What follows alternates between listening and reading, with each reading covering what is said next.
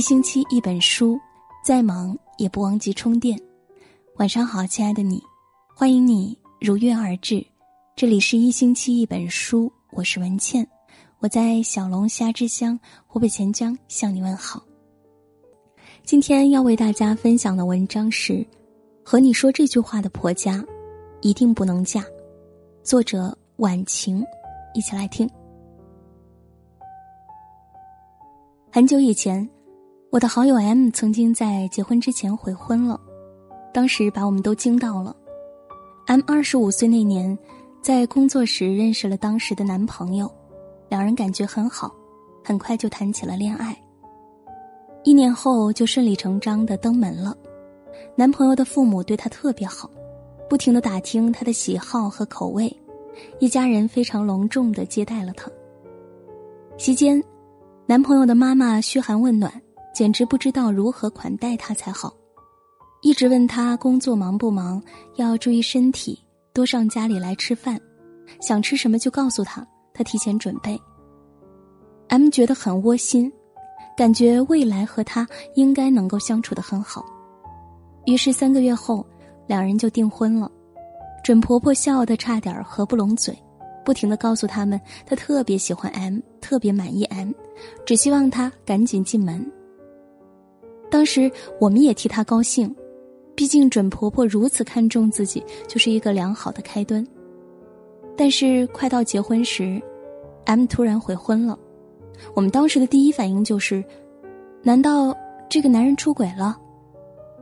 结果问题出在准婆婆身上，当然和她未婚夫也不无关系。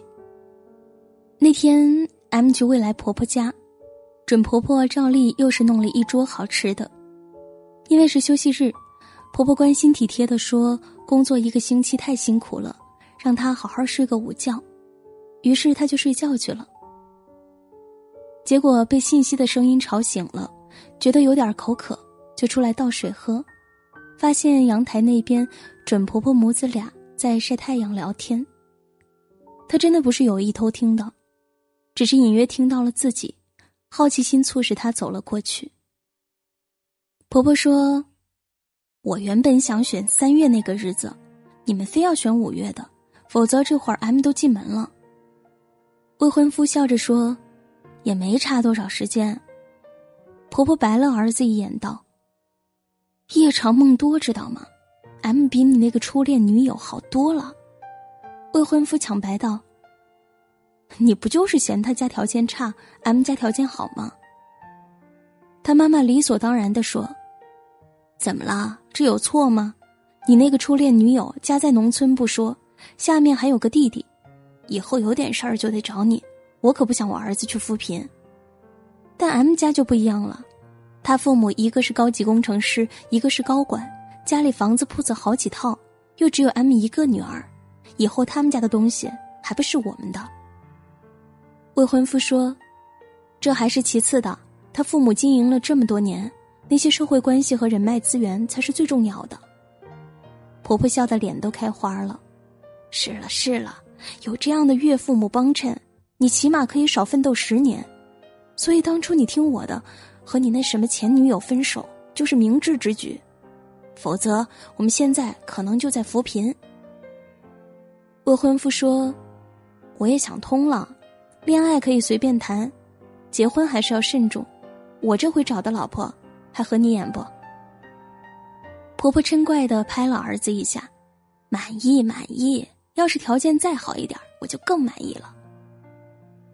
母子俩聊得兴起，完全忘了在睡觉的 M，M 却听得心惊不已。后来 M 偷偷打听了未婚夫上一段恋情。发现他的初恋女友是一个善良懂事的姑娘，家境也没有以为的那么差，只是和他比起来还是差了一些。据说当时准婆婆知道后，对她那叫一个冷酷，上门时冷着一张脸，明里暗里告诉对方你配不上咱家。一开始未婚夫还是维护她的，但一段时间后渐渐也嫌弃她了，对她不冷不热的。姑娘也是个有自尊的。见状，主动提了分手，男人没有任何挽留。M 顿时明白了，准婆婆对自己的热情，并不是因为喜欢她，而是喜欢她的家境。未婚夫对她的好，到底是因为她，还是因为她条件好？其实也分不清了。她考虑了几天，决定分手。当时很多人劝她，婚期都定好了，也没什么大矛盾，何必呢？再说了，哪有十全十美的人？但 M 还是坚持要分手。后来的一切证明，M 真的具有远见卓识。对方被分手后非常恼怒，一心要找个条件比 M 更好的。后来也如愿了，对方是个富二代。前男友的妈妈像当初对他那样把人家捧在手心里，很快就结了婚。但是，不知道是不是对方命里就没有富贵，岳家倒是挺愿意帮这唯一的女婿，只是好像在发展过程中做了一些埋下隐患的事。结婚没两年，就东窗事发了，岳家破产了。前男友的妈妈对那个满意的不得了的儿媳态度来了个三百六十度的大转弯，以前是处处顺着捧着，后来是处处挑刺儿数落。对方从小顺遂，大小姐脾气不小，于是两个人几乎每天都可以干上一架。前男友的妈妈完全不买对方的账。讽刺说：“你以为你还是那个千金大小姐啊？以前别人让着你，还不是看在你爸的份上？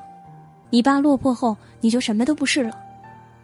最后有没有离婚，M 也不知晓了。当然，也有人说你父母本本分分，不可能有什么东窗事发的事儿，所以对方可能一直都会捧着你。”M 说：“人的一生。”未知数太多，谁能保证一生富贵？和势利的人相处风险太大，而且惦记媳妇娘家的东西的婆家千万不要找。我佩服 M 的长痛不如短痛。前几天，一位姑娘向我求助，她老公要买一辆二十八万的车，但还有二十万的缺口，让姑娘回娘家去借，以后还给他们。姑娘问我要不要借，她觉得这钱借来了，她老公多半是不会还的。可是如果不借，她肯定对自己有意见。再交流下去，发现这个男人之前已经两次让姑娘找娘家借钱了。我很无语。以前我就写过一篇文章，你可以自己和男人同甘共苦，可以把自己的一切都拿出来帮衬男人，甚至婆家。但请你放过你的娘家，别让你娘家一家人贴你老公或婆家。但偏偏很多姑娘就是不肯听。以我接触情感这几年来的经历，我可以很负责的告诉大家：，但凡动用娘家资产帮助老公或婆家的，十有八九没有好下场。有的男人要做生意，姑娘把父母的房子抵押。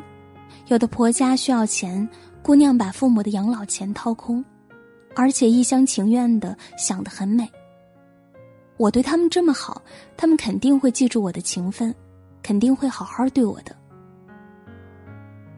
有一句古话叫“好男不耕丈人田”，因为但凡一个有骨气的男人或婆家，不到人命关天的时候，绝不会向岳家或亲家开口。更别提惦记对方那份家业了，但凡惦记的，连廉耻都不要了。你能指望和这样的人风雨同舟，荣辱与共吗？他们可以和你共富贵，但永远别指望能和你共患难。好了，这篇文章就和大家分享到这里，希望你可以有所收获。今天就是这样。晚安。你说起那条回家的路，路上有开满鲜花的树，秋天里风吹花儿轻舞，阳光会碎落成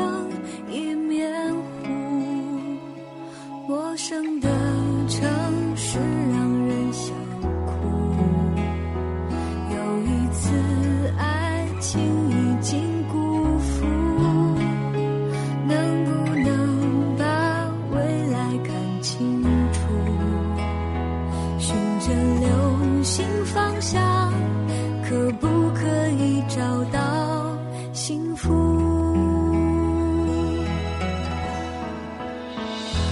越害怕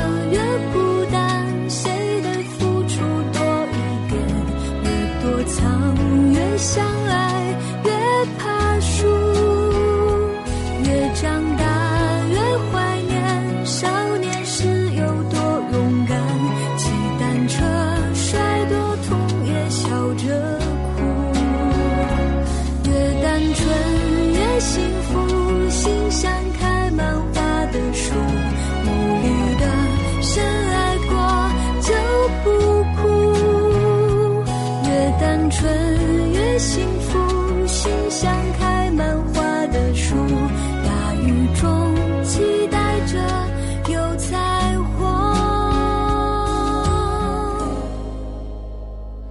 越单纯越幸福心像开满花的树。